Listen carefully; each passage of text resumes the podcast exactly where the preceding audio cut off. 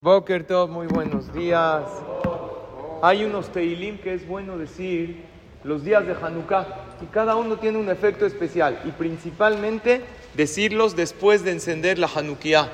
El primero es el Teilim 30, Mismor Shir Hanukkah Tabayit le David, que ahí le pedimos a Kadosh Baruj que tengamos mucha alegría. Incluso las iniciales de Mismor Shir Hanukkah Tabayit forman la palabra Simha para que tengamos alegría, para que Akadosh Barujú nos convierta todo en alegría. Así dice, afachta mispedi le majolli. Incluso algo difícil se puede convertir en una alegría muy grande. Dios todo lo puede. Después es bueno decir el Tehilim 67, la Menginot Mismorshir, pero de la menorá, porque la Hanukkah hace alusión a la menorá del Bet Amikdash. Ven como tenemos en los cuadros del Knis el Lamnatzeach de la menorá ese es muy bueno decirlo de la menor. En los sidurim también está.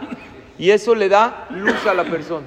Y ahí pedirle a Hashem que seamos luz para los demás.